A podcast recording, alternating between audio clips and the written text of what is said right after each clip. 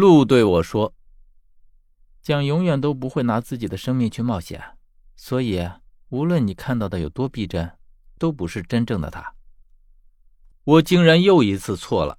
原本以为宋就是蒋的真身，可却又不是。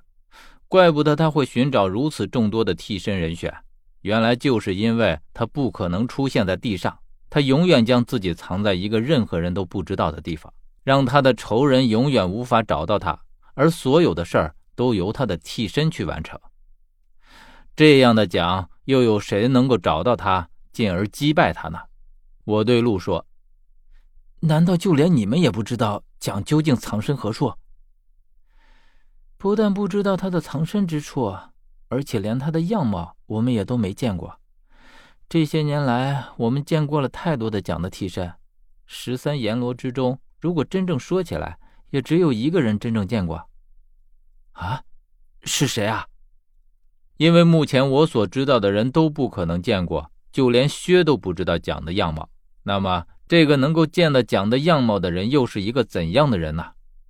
都说见过蒋的容貌的人都会被他杀死，那么这个人现在又是死是活呢？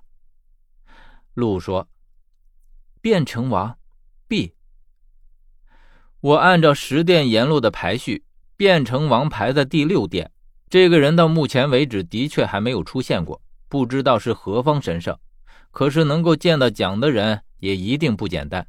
陆接着和我说：“十殿阎罗。”除了十殿轮转王薛之外，又分为上三殿、中三殿和下三殿。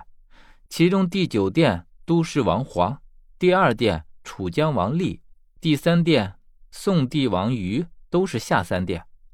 第四殿五官王吕，第六殿变成王毕，以及我的第九殿平等王禄是中三级。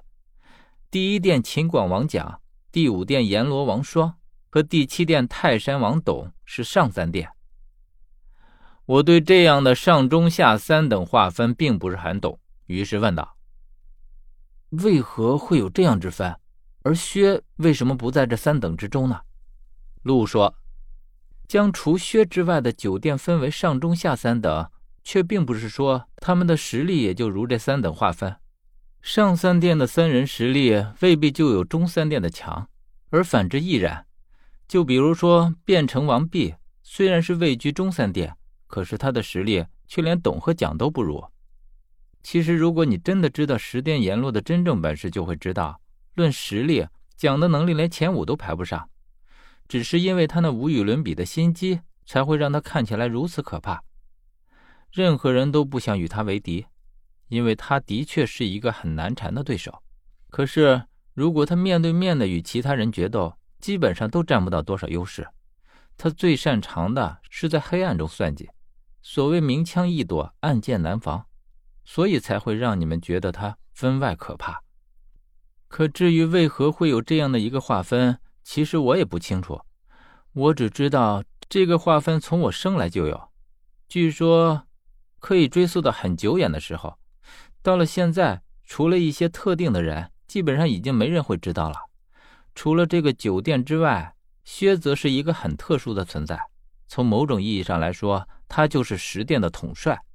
可是薛这个人却十分低调，几乎在所有人的眼里，他的能力都不及任何一个人，包括你们。即便与他相识已久，可是却也会觉得他的实力远不如蒋，是不是？说实话，我的确有这样的想法。我甚至觉得，就连薛的金印与蒋的玉印比起来，都要弱了许多。难道是我想错了？只是因为薛从未发挥过金印的实力而已。陆听了，却摇了摇头。我虽然从未见过薛的实力，但是却从来不怀疑，而且也从来不敢与之抗衡。酒店之中没有任何人能够违逆薛，这是共识。他的可怕远非你所想象。即便在他之下最厉害的第二号人物双，与他差的也不是一点半点，而是完全不在一个档次上。这样说来的话，你应该也不知道武官王吕的事吧？我依旧摇摇头，这是他们之间的事，我又怎么可能知道？而且薛也从来都没有对我说过。陆于是接着说道：“五官王吕已经彻底不存在了。”啊，彻底不存在？是的，彻底不存在。虽有其名，却已经无人来继承他的位置。用一句话来说，就是名存实亡。所以说，现在十殿阎罗也只剩下了九殿而已了。五官王吕只是占了一个空位子罢了。为什么？因为吕冒犯了薛。人总是这样的，薛低调的久了，就会有人质疑他的能力，从而不服管束，进而不知好歹。吕一直以为薛不如自己，一再挑衅相逼，最终薛大怒，将吕一击击杀，并且下令十殿之中从此以后再无吕这个人。这不是彻底消失，又是什么呢？